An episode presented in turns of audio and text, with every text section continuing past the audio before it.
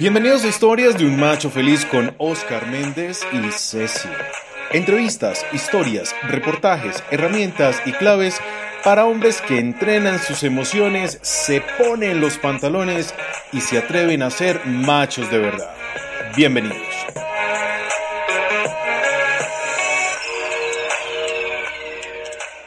Bienvenidos machos nuevamente a este podcast de historias de un macho feliz. Tenemos un gran invitado, vamos a tocar un tema maravilloso que nos acoge a todos los machos. Eh, y es que vamos a hablar de, de fútbol, el fútbol para los hombres, como esta pasión que nos lleva a la locura, al desenfreno, a la creatividad. Y por eso tenemos pues a nada más y nada menos que un gran invitado León Sierra Uribe, que nos va a acompañar hablándonos de fútbol, eh, eh, y, que nos va a acompañar porque él escribió Los pies de Dios, 24 eh, relatos de locura, amor y fútbol. Eh, y también su cuento maravilloso, La Gambeta, mereció el Premio Nacional del Cuento en el año 2012. Entonces, Aquí hacemos un cambio de frente y le damos la palabra a Ceci. Ceci, hola, bienvenida, saluda. Ay, yo feliz otra vez viendo a este Rey León. Pero ¿sabe qué es lo más chévere, machote? Que Ceci sabe tirar. Sabe tirarse por el balón porque en mis años mozos fui arquera y recibí premios por la valla menos vencida. Entonces ni crean que acá me sacan de taquito. Bueno, León, bienvenido, bienvenido. Este es tu programa Gracias por, por estar con nosotros. Y, bueno, vamos a hablar de ese tema que te apasiona, pero, pero preséntate, que todos te escuchen. Oscar, Ceci, encantado. Siempre será un honor y una alegría enorme acompañarlos en este programa. Muchas gracias, muchas gracias. Nosotros, pues preguntándote, como siempre, muchas cosas y aprovechando que eres psicólogo y escritor y docente, pues nos ayudas un montón para esclarecer muchas, muchas situaciones.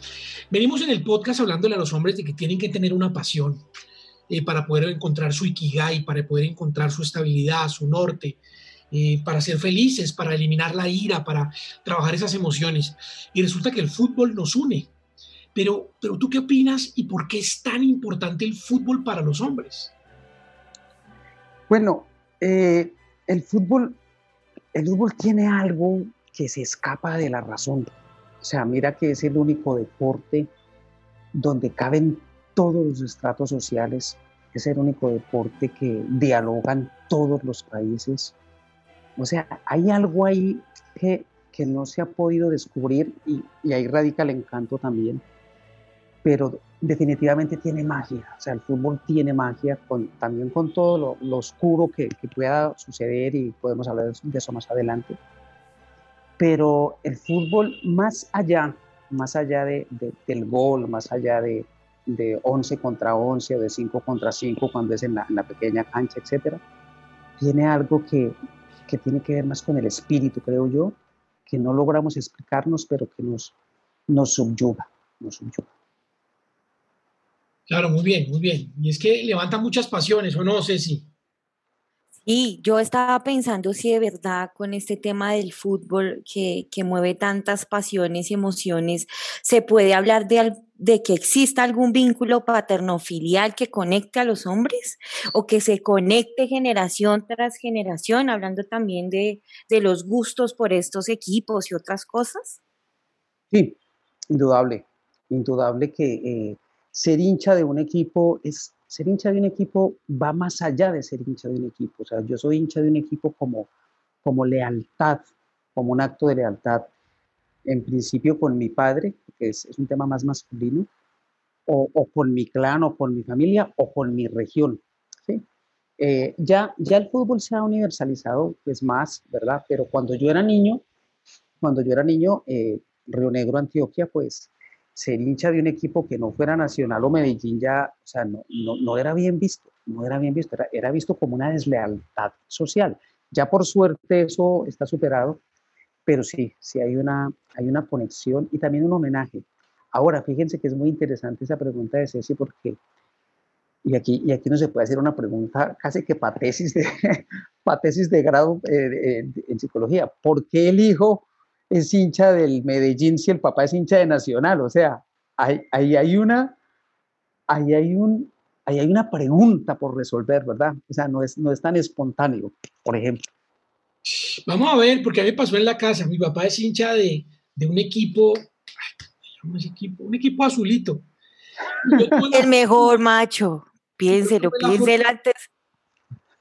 Elegir el mejor equipo de Colombia, bicampeón actual del fútbol colombiano, pues el nada más y nada menos que la Mechita, el América de Cali, porque Cali es Cali, lo demás es Loma.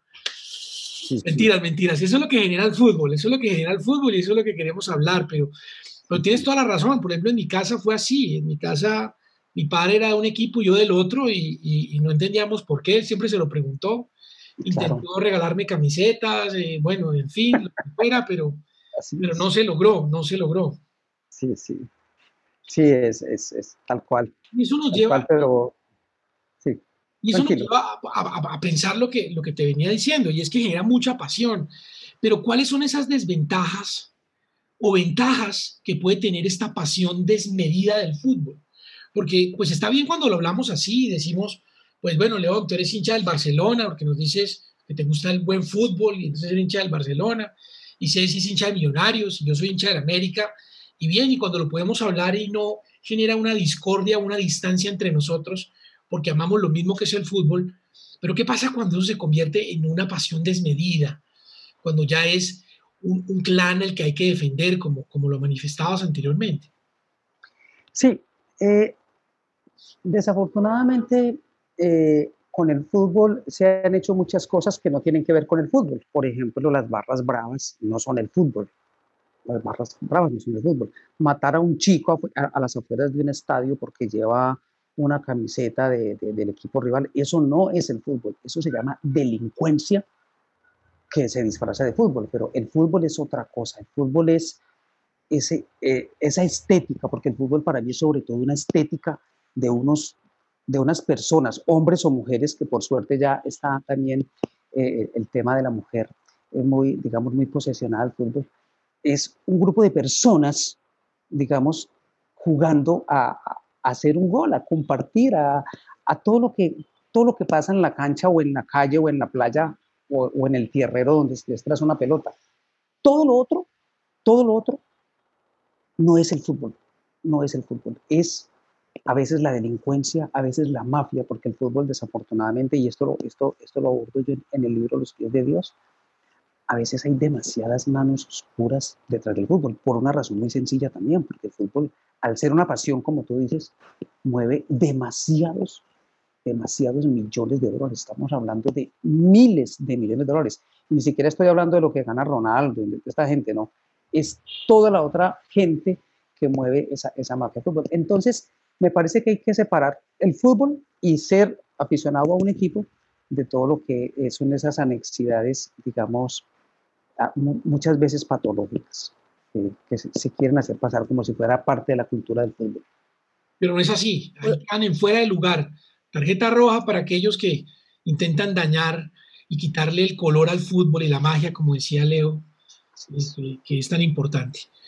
Entonces, pues eso, eso, es, eso está bien, pero pues ya que hablas de los pies de Dios, de tu gran libro, ¿cierto? Pues yo quería hablarte de la mano de Dios, porque la mano de Dios trae consigo muchas cosas. El, el die, el, 10 de la selección argentina, el Diego Armando, el, grande de grandes eh, en los mundiales. Pues obviamente hay muchos, hay muchos como él, está Pelé, bueno, hay muchos jugadores que han sido íconos. Eh, también en Colombia podemos hablar de muchos, de Willington Ortiz, de la Gambetta Estrada, de muchos jugadores que generaron y nos dieron la magia del fútbol. Pero, pero ¿qué pasa alrededor de ese, de ese balón? ¿Qué pasa alrededor de esos personajes? Eh, ¿Y por qué los hombres nos desbordamos tanto bajo la emoción del fútbol y nos cuesta tanto trabajo pues aceptar, aceptar esa humanidad dentro de la diosidad que genera el fútbol, porque eso es lo que genera el fútbol, nos vuelve dioses dentro de la cancha y, pues hombre, dejan de ser humanos y fuera de la cancha también cambian mucho. ¿Qué opinas de eso? Sí, yo creo que, que el, futbolista, el futbolista eh, está sometido a unas presiones muy grandes, sobre todo el futbolista de alto rendimiento, porque eh, o sea, hay, hay una cantidad de cosas que, digamos, que se manejan y que se mueven al interior del fútbol. La, vida de un futbolista profesional, ya para, para meternos como en el, en el, futbolista profesional, es una, es una vida difícil, es una vida difícil porque, primero que todo, eh, usualmente están viajando, usualmente están viajando, usualmente están concentrados, usualmente tienen que abstenerse como de lo que es la vida. O sea, eh, nosotros después de esto, de pronto no vamos a salir por el tema COVID, pero sí podemos hacer una cantidad de cosas que son relajadas, ¿verdad? Un deportista de alto rendimiento, no. Entonces, eh, digamos que ellos son un poco los artistas, los futbolistas de, de, de, los equipos que amamos o que admiramos, son los artistas, pero, pero nosotros, los que no somos profesionales, etcétera, los que somos aficionados, vivimos el fútbol también de, de, una manera, digamos, más, más recreativa y más lúdica. Y, y el fútbol, el fútbol, aunque el fútbol, dije ahora que es lo que pasa en la cancha, desde luego que también el, el fenómeno fútbol hace mucho bien o puede hacer mucho bien. Por ejemplo, eh, y, y, esto está demostrado incluso, eh, cómo, une, un, cómo una selección une un país, cómo la une y cómo, y cómo incluso, incluso puede levantarle la autoestima a un país cómo le puede levantar la autoestima a un país o también cómo puede apabullarla.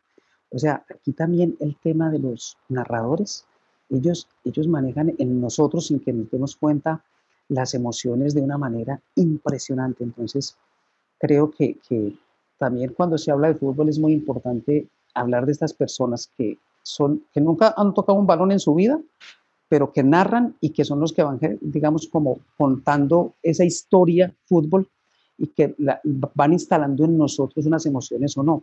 En Antioquia hay un, hay, hay, hay, un, hay un, narrador que es muy famoso, o lo era cuando yo era más, más, más, más joven, cuando estaba en la universidad, que se llamaba, eh, se, se, llama, le dicen el paisita de oro, y fue un hombre que, que estuvo a punto, a punto de generar una tragedia porque él generaba una, una especie de odio contra la América, dicho sea de paso, y, y, y pues eh, al, prácticamente a, a él lo, lo, sancionaron. De hecho, de hecho, a él casi lo matan, o sea, hubo un atentado contra su vida y eso. Entonces, es tan desbordado el asunto fútbol en las emociones que también hay que aprender, digamos, a controlarlo, porque como es de hermoso, como es de grandioso, como, nos da de alegrías, también se puede convertir en una situación, digamos, de, tragedia.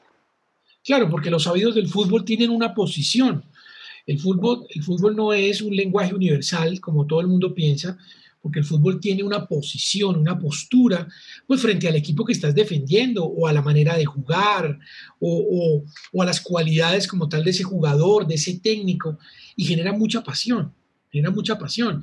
Y cuando mantenemos ese manejo y ese control de la emoción, como lo hacen los comentaristas deportivos, aquí recordábamos mucho a William Vinasco Che, que nos decía que no fuéramos a la casa, esta noche no me esperen en la casa, o sea, como quien dice, nos quedamos celebrando y eso era lo que él decía.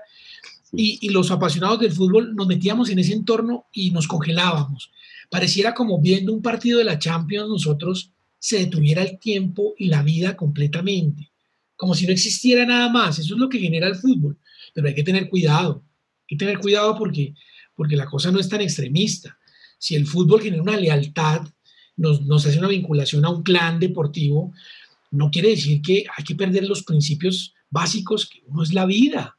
El respeto a la vida es fundamental. Podemos disfrutar el fútbol, pero como la campaña, en paz. Yo creo que sí se puede hacer. Yo sé que los equipos grandes de fútbol en Colombia generan muchas rivalidades. Y los comentaristas deportivos, mayor veras, porque pues toman posturas claras, pues, hablando del tema de Carlos Antonio Vélez, eh, de Iván Mejía en su momento, el profesor Peláez, bueno, que generaban muchas posiciones encontradas por sus equipos favoritos, pero generaban mucha discordia. Y eso es lo que tenemos que tener cuidado, digamos, aquí en el fútbol. Eh, pero según tu experiencia y lo que has vivido y pues todo esto que has escrito tan maravilloso, por ejemplo, La Gambeta es un cuento fabuloso que yo quiero recomendar a todos que lo tengan en cuenta porque es ver el fútbol desde otra dimensión y eso es lo que quisiera que nos explicaras un poco. Cuéntanos cómo te lleva, cómo te lleva a escribir ese libro y cuál es la razón para escribir ese libro de la gambeta, ese cuento tan bonito de la gambeta, que fue premiado y galardonado. Bueno, la gambeta realmente es una crónica, es, un homenaje que yo le hago a mis amigos de barrio, porque escuchándote ahora yo decía, es que cómo, cómo fui de feliz, uno cómo era de feliz cuando niño jugando fútbol. O sea, de las felicidades más grandes que yo recuerdo en mi vida es jugar fútbol. Y advierto, era de los troncos, ahora era, era el malo del grupo, era, era el que iba para la defensa, siempre era el último que escogían porque es, hay una tiranía y es que el último es, bueno, usted sobró para acá. Pero, o sea, es una felicidad de verdad, de verdad. O sea, sí, de, muchas veces he sido feliz, pero que tenga claro cuando jugaba fútbol con mis amigos de barrio. Entonces, eh, ese relato lo escribí, lo escribí. Es extraño, es extraño porque en el acto de escribir pasan cosas muy extrañas, eh, como en el acto de cualquier creación artística, que, es diferente a la académica donde todo tiene que estar más ordenado. En el arte es, es, es, en serio que hay alguien que nos, que, nos, que nos habla o que nos dicta, porque ese relato yo suelo demorarme mucho escribiendo un relato de tres páginas. Yo perfectamente me puedo demorar 15 días, 21 meses escribiendo un relato de tres páginas. Y ese relato lo escribí de verdad en una hora. O sea, le hice unas correcciones mínimas. Yo sentía que me lo estaba dictando de pronto el adolescente que fui. Entonces, eh, le tengo mucho cariño eh, al margen del premio porque es un homenaje a, a, mis amigos, como un viaje de regreso al barrio donde, como relato ahí, que parece, parece una, algo delirante y tal vez lo era, pero jugábamos 10 o 15 partidos al día. Claro, partidos de, de, de, barrio que duran 15 minutos, pero es que 10, 15 partidos ya es una cosa absolutamente desquiciada y así, así, vivíamos. Oye, León. Sí, sí, dice sí. Tú, tocas, tú tocas un elemento importante eh, y es hablar de las mujeres en el fútbol. Y bueno, digamos que eh, este tipo de deporte ha sido algo que las mujeres se han guerreado y peleado de manera histórica y aunque hoy se hable de fútbol profesional femenino, sigue existiendo em, poco reconocimiento, eh, los pagos son menores, menos propaganda, menos difusión. Eh, ¿Por qué crees que se da todo esto? Tú experto en fútbol. Bueno, no, primero no soy experto en fútbol, pero eh, sí me preguntas algo que me, que me inquieta, que me incomoda, porque es claramente marcado, digamos, eh, una inequidad de género. O sea, todavía en el fútbol, al menos en el fútbol colombiano, todavía las mujeres están de adorno. O sea, ganan unas cifras que son humillantes. O sea, yo creo que lo que James se gana en un día, eh, con eso le pagan a todas las mujeres del fútbol colombiano el año entero y, y, le queda sobrando plata a lo que se gana James en un día. Entonces me parece que no, que es una pelea que tienen que darse. A mí me gustó muchísimo lo que pasó, creo que fue el año antepasado, la denuncia que hubo contra este técnico, que hubo acoso, acoso sexual contra, contra varias chicas, pero me parece que, eh, que, lo que pasa es que si miramos, suelen ser mujeres de, de, una condición, eh, eh, digamos, social y educativa muy, muy, muy baja, pero qué bueno que, que se empoderen, que, que, que, se den la pelea, digamos, en los buenos términos y que luchen para que realmente tengan un lugar. No que reclamen los salarios de estos señores que pues tienen una trayectoria y que, y que tampoco fue algo de un día para otro, pero sí es humillante el lugar que ocupan y, que me parece que no, no tiene sentido. Claro. Y digo, digo mi amiga Pati, me encanta, hijo de madre. Sí, sí. No, y esa es la idea. Yo pienso que el fútbol femenino está creciendo y está en un auge maravilloso. Están haciendo cosas geniales. Poder haber estado en la final de la Copa Libertadores, pues nada más y nada menos que la América. por hacerle lo mismo el Santa Fe en femenino, muy buena representación hemos tenido con estos dos equipos, estos grandes equipos. Y creo que el fútbol femenino está en ascenso y abrirá su espacio para que eso se dé. Todos ya estamos un poco más conscientes eh, de la calidad de fútbol que se está presentando en Colombia en los torneos internacionales. Eh, y poco a poco iremos, iremos vinculándolos con, con eso y los patrocinadores irán haciendo lo suyo para generar el negocio del fútbol. Pero yo quiero rescatar algo del fútbol femenino hoy en día, y es que todavía tienen esa alma amateur que se perdió en el fútbol. Esa pasión amateur de hacerlo por pasión, hacerlo por el equipo, hacerlo por ganar un trofeo, por llegar a una posición y no por el dinero, porque hoy los futbolistas, la gran mayoría juegan es porque con el dinero van a lograr pues salir de la situación económica que tienen, donde no hay una pasión por el deporte y un compromiso como los jugadores destacados que tenemos en Colombia. Y yo siempre pongo ejemplo a Cristiano Ronaldo. Cristiano Ronaldo es el mejor ejemplo de trabajo y esfuerzo, es un jugador hecho, O sea, él, se construyó, él no era un jugador dotado, él de la práctica y de la práctica y de la práctica llegó a ser el mejor cobrador de tiros libres y luego el mejor volante y luego el mejor delantero y luego el mejor para todo, eh, trabajando fuerte su cuerpo y siendo muy constante y disciplinado, que es lo que requiere el fútbol. Pero es lo que nos genera, si esa pasión y esos amores y desamores tan grandes, hombres y mujeres, ahora con el fútbol que es tan vinculante y tan difícil. Pero a mí me preocupa mucho, Leo, y quiero, y quiero hacértelo saber, es porque, porque a través del fútbol, eh, cómo los hombres llegan a construir una señal de identidad y de pertenencia social. O sea, las, los, los hinchas de Santa Fe pueden llegar a tener una identidad muy diferente a los hinchas del Nacional. Obviamente son de dos eh, lados de la cultura diferentes, están en dos regiones muy distintas, pero cómo eso nos marca socialmente y nos genera tantas identidades eh, y de pertenencias sociales.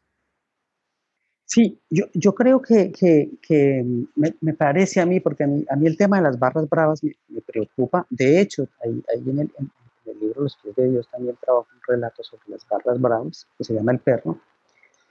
Eh, creo que hacen falta buenos líderes al interior de las barras bravas, porque ahí, hay una masa, llamémoslo así, de pronto no es correcto el término, hay un gran grupo humano que está dispuesto a escuchar un líder. Ahora, ¿cómo es ese líder de las barras bravas? Porque cuando yo era chico, y yo recuerdo que íbamos al estadio, estoy hablando de más o menos de los años 80, eh, no, no era el fútbol como se ve hoy, o sea, de hecho no habían barras bravas y eso. Pero yo recuerdo que en la tribuna sur y norte del estadio Atenasio Girardot, que son las tribunas baratas, o sea, ahí el consumo de droga era, o sea, era una cosa absolutamente delirante que eso después se convirtió en los, digamos, en, digamos, en el territorio de las barras bravas. Y uno, uno ve, uno ve realmente que ahí es, es un tema muy, muy, complejo. No estoy queriendo decir con esto que las personas de las barras bravas necesariamente sean drogadictos o que tengan temas delictivos, pero infortunadamente se ven muchas cosas que, que no están bien y que, que, que le hacen daño a ellos mismos. Entonces, no es acabar con las barras bravas, yo creo que es crear o fomentar o educar líderes para que, para que amar el fútbol sea una, una bendición, que sea una alegría, que, que tu equipo de fútbol sea, sea esa pertenencia, que sientas un poco que tienes patria, que, que, eres ciudadano, que perteneces a un grupo porque, porque estás en un equipo. Y eso está maravilloso, pero que eso no signifique odiar a otro, que, que eso no signifique destruir al otro. O sea, Oye, Rey León. Sí yo te tengo un datico curioso con este tema. Sí. En Bogotá se trabaja muchísimo con estos grupos y ya no se hablan de barras bravas, sino barras futboleras, eh, un poco desde lo simbólico para disminuir o que eso tenga un impacto en, la, en la no práctica agresiva pues de este deporte y lo que se teje socialmente alrededor de este deporte. Pero quiero hacerte una pregunta porque lo he notado mucho en los espacios donde, donde a veces me invitan los amiguis y es cómo gestionar la ira y la frustración cuando hay una pérdida de un partido. Excelente. Cuando pierde millonarios, por ejemplo. Ay, no, no invente. bueno, sí, eh, bueno, yo creo que el, fútbol enseña eso, sobre todo cuando uno lo juega, cuando uno lo juega. Yo sé que Oscar, eh, Juan Martín menos, que nos dijo que pues, el fútbol focón, pero Oscar sí. Cuando uno juega fútbol, cuando uno juega fútbol, pierde y gana, pierde y gana. O sea, no hay otra, no hay otra. Si estés en el mejor equipo, lo que sea, siempre va a llegar, el momento que, vas a perder y viceversa. Si estés en el, el que siempre cierra la tabla, que era mi caso, a veces ganas. Entonces yo creo que esto es muy importante, sobre todo para el tema de los niños y los adolescentes. O sea, resistencia a la frustración. Perder un partido no es perder la vida. Perder un partido no es... Hoy ganas, mañana pierdes. Hoy pierdes. Mañana no es que en el partido siguiente, sino que siempre hay, hay otra oportunidad, ¿verdad? Ahora, eh, perder perder un partido no es perder la masculinidad, no es perder la dignidad, no es perder el alma, es, es que el fútbol es, es una diversión. Tiene que ser, no puede ser una cosa distinta a una diversión. Y para eso lo inventaron los ingleses, para que nos divirtiéramos, no para más nada. Entonces, eh, eso, eso es también decírselo al niño. Eso es también decírselo al niño. Y a, mí me encanta esos papás que cuando juegan con los niños, a veces los papás ganan. No que siempre dejo ganar al niño para que no llore, no, que llore, que llore, que llore. Es que, es, es que así también hay una frase que me encanta a mí de la psicología y es que el dolor es el camino del crecimiento. Entonces, eh, a veces se pierde, a veces se gana. En todo, no solo en el fútbol. No, no, no, claro. Lo que pasa es que el fútbol nos enseña mucho. Yo quisiera compartir una anécdota, porque solamente ese sí datos curiosos. No, señor, yo también quiero compartir una anécdota. Exacto. Quiero compartirles esta anécdota triste. Yo sé que muchos amigos míos se van a burlar, pero no importa, la voy a contar. Cuando el América de Cali descendió a la B, pues miren, yo sentí mucha frustración. No llore. Y lloré y lloré. Yo lo quiero reconocer aquí en público. Me tuve que ir a la casa de mi papá. Me senté en el comedor de la sala del viejo. El viejo me preguntó qué le pasa y le dije, el Tigre Castillo acaba de votar el penalti y América se va a la B. Ese sentimiento yo creo que solo lo, entienden los de River y los de América de Cali aquí en, en este continente. No más, no saben lo que es, lo duro que es que su equipo del alma después de verlo campeón tantos años, eh, eh, tenga que descender a otra categoría, eso es terrible. Pero me enseñó mucho y quiero, quiero compartirlo como una enseñanza y es esa frustración de ver a la, al glorioso América de Cali descender, uno de los equipos insignes en Sudamérica, descender a la B, me enseñó que el fútbol es como la vida, que a veces se gana y a veces se pierde, y se pierden los torneos y descendemos a la B, pero siempre está una oportunidad para subir. Y desde que la América estuvo en la B, mire, yo fui el hincha más fiel en todos los partidos de la B. Es más, tuve la oportunidad de ir a Cali a ver un partido en, el Pascual Guerrero, cosa que nunca había hecho cuando estuve en la A. Porque me enseñaba a, a, esa resiliencia. Y no hay más resiliente que un hincha de la América que me está escuchando sabe lo que es. Pero, pero eso nos enseña como la vida, se pierde o se gana, y a veces se pierde mucho. Pero hombre, siempre hay oportunidad de levantarse. Hoy podemos decirlo con, con grata situación, bicampeones y muy seguramente tricampeones este torneo después de haber sufrido tanto. Y así es la vida. Y creo que eso es lo que nos enseña el fútbol. Pero, pero yo, Leo, te quería preguntar algo súper importante y quisiera que lo aterrizaras también a la vida como lo estamos haciendo. Y vamos a hacer un cambio de frente. Porque yo pienso y te quiero preguntar es, pues el fútbol nos enseña a trabajar en equipo y nos enseña que hay que distribuir roles en la cancha, pero también así como la vida. Y eso tú lo, tú lo compartías en tu, en tu cuento, que me pareció fabuloso. Quisiera que nos lo contaras, que nos lo contaras un poco. Eh, que, contara eh, lo de... Lo, de... Lo, que opinas de que pues, la vida es como el fútbol. Ah, perfecto, perfecto. y hay roles en la cancha que aprendemos a, a, relacionar y, y, que se tienen que hacer, que es como la vida. Y hay que distribuir los roles, y hay que trabajar en equipo, y hay que pues luchar por el mismo fin. E, exacto, yo, yo, creo que el fútbol, eh, entre otras cosas, entre otras cosas, y, ahí, ahí, vamos develando el acertijo, eh, el hecho de que sean 11, el hecho de que sean 11 eh, es, es, muy importante porque, porque los 11, o sea, siempre es el equipo, siempre. Entonces yo creo que el fútbol también enseña eso, o sea, puede que el que más toque el balón en, en, un partido sea, sea James, pero, pero realmente es todo un engranaje porque en el fútbol hay una cosa muy bonita, y esto también lo van, a, lo, van a entender muy bien los hombres, y es que en el fútbol no solo se juega con la pelota, tú en el fútbol juegas cómo, cómo te mueves en la cancha, cómo esperas, cómo ganas espacios, cómo abres espacios. O sea, el fútbol es, es, es, como una sinfónica, es una sinfónica donde, donde no siempre hay ruido, sino que también los silencios hacen parte de ese, de, de ese sonido. Entonces, el fútbol nos enseña eso, nos enseña el tema de la espera también. Y no solo espera en la banca de suplentes, sino en el mismo terreno de juego. ¿sí? Nos, nos enseña, creo yo, de las cosas que más enseña el fútbol, es que tú nunca estás solo, ni para, lo, ni para lo que ganas, ni para lo que pierdes, porque tú ganas con el otro y tú pierdes con el otro. Y quiero decir una cosa antes de que se me olvide que me parece a mí que es un gesto muy inteligente y yo estoy seguro que ese gesto no es espontáneo, ese gesto, ese gesto fue trabajado y no sé si aquí en Colombia se hace, pero eh, a mí me gusta mucho ver la liga alemana, que no es la mejor, pero me gusta mucho, no sé, a mí me gustan mucho los alemanes. Thomas Mann, tantas cosas. Eh, ellos siempre que terminan un partido, y Oscar me, me, me, corrige, no sé si aquí en Colombia se hace, ojalá que sí, los técnicos siempre, quede como quede el partido, van al final y se abrazan. Entonces, eso es el mensaje. O sea, el, uno ganó, otro perdió, hubo empate, pero se abrazan, listo, ya, ya, ya, fue, ya pasó y quedamos amigos todos. Entonces, me parece que ese es, un gesto que pareciera muy inadvertido, pero que es una gran lesión de vida.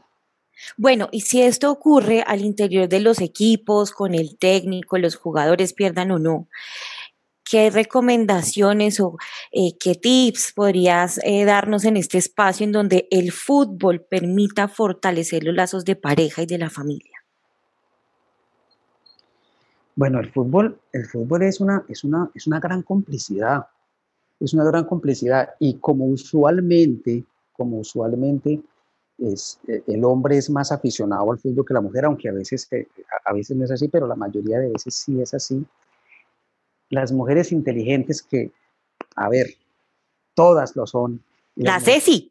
Y las como la Ceci y las que son mucho más, las que van, ven mucho más allá, es una, es una manera muy hermosa de, acompañar al, digamos, al, al compañero en, digamos, en este, en este paréntesis también, que es el fútbol, o, que es ver un partido, o que es, o que es acompañarlo a jugar, o sea, porque es, es, las pasiones, es las pasiones, o sea, en este caso el fútbol, pero perfectamente puede ser otra.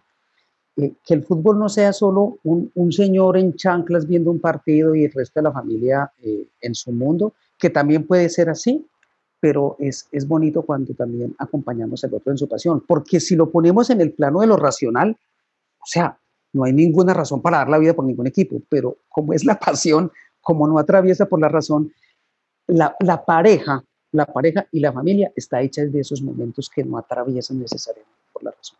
Y yo pienso que le acabas de dar al clavo en, en lo que queremos llegar nosotros con historias de un macho feliz. Y es decir, mira, macho, si tú eres un apasionado del fútbol, te apasiona el deporte, tienes que hablar con tu pareja de que esta es tu pasión. Le tienes que contar que te apasiona, que aquí es donde tú sacas esa ira, donde puedes gritar, donde aplaudes cuando meten un gol, donde chiflas, cuando, cuando hay un fuera de lugar o cuando se comete un error, para liberar toda la tensión de la semana y acabado el partido, pues vuelves a ser tú. Pero tienes que hablar y decirle, esa es mi pasión, es mi momento, yo, yo requiero eso. No venga a decirme que pongamos la novela porque estoy viendo Manchester City Liverpool. O sea, esto es supremamente importante. Está jugando la Champions. ¿Sí? Hay que explicar, hay que hablar, hay que comunicarlo claramente a tu cónyuge o a tu esposo o a tu compañero o compañera para que ella pueda entender y diga, ah, bueno, ¿a usted le gusta tanto eso? Venga, lo acompaño. Venga, me pongo la camiseta, venga, traigo la bubucela, traigo las crispetas. Hagamos esto un plan familiar, hagamos que esto sea algo que nos involucre como familia que podría llegar a ser muy bonito. Y no siempre, pues tienes que, compartir las pasiones de los otros, de tus hijos, sus pasiones por montar bicicleta, por jugar fútbol, no solamente, sino también tú puedes hacer que tu familia comparta tu pasión y hacen algo bonito del fútbol, que es lo que nosotros queremos. Por eso la, invitación es vayan al estadio en familia, pues se buscaría, sería lo ideal, pero si tú no lo comunicas, macho, eso nunca va a ser. Eso es un sueño que nunca va a lograr si, si tú no lo comunicas y lo hablas con tu pareja y le dices eso. Entonces, pues eso es lo que queríamos contarles en este podcast. No sé, Leo, si quieres compartir algo más. No, eh, encantado de, que me hayan invitado, eh, que, viva, que vivan las pasiones, eh, entre ellas el fútbol, que viva la diversión. No todo, no todo tiene que ser trascendente. hay, que hay que abrirle muchos espacios a la lúdica, a jugar, jugar en familia, incluso fútbol, hace mucho bien y a la pareja también. Yo creo, parece broma, pero es en serio, que esto también está muy conectado con el placer sexual. O sea, jugar fútbol, disfrutarla, estar ahí, ser, ser niño tantas veces eh, nos ayuda a ser mejores hombres y más masculinos. Sí, y nuestro continente está dado de eso. De grandes futbolistas que de niños solo tenían un balón y hoy en día son grandes seres humanos, grandes deportistas que nos dan enriquecimiento a esta pasión que todos tenemos, que es el fútbol, y podemos seguir creciendo y cultivándola en paz. Pues nos despedimos agradeciéndote, Leo, por ese maravilloso libro que, que escribiste, que nos dejaste, un legado maravilloso que recibimos, súper recomendado a los apasionados del fútbol buscar el libro de Leo que, es un libro fantástico. Recuerden, los pies de Dios, no se les olvide. Eh, cualquier información aquí les vamos a dejar los contactos de Leo para que los quiera comprar y leer. Eh, Súper recomendado. Mi Ceci, nos vemos. Machos, hasta la próxima. Nos despedimos. Pues quitar. Game Ceci. Game Ceci. Eh, el Rey León dijo sexualidad y fútbol y eso me hizo una conexión. Hoy me pongo la 10 con mi esposo y el fin de semana organizo la polla invitados. Gracias, Ceci. Gracias, Ceci entendiste el guiño, eh, entendiste el guiño, Ceci, muy bien. Yo conectada, conectada. Muy bien, muy bien. Nos vemos, machos. Hasta la próxima. Gracias. Inscribirse, denle suscribir en el canal de YouTube o, o suscribirse en Spotify o en la plataforma de Apple o de Google. Y no olviden, nos vemos el sábado en el taller de machos. Inscríbase en la página de la www.fundacionmejoressereshumanos.com. Nos vemos hasta la próxima. Chao. Estas fueron las historias de un macho feliz con Oscar Méndez y Ceci. Recuerda seguirnos en redes sociales como arroba el macho feliz. Nos vemos en el próximo capítulo con más herramientas para hombres que entrenan sus emociones, se ponen los pantalones y se atreven a ser machos de verdad.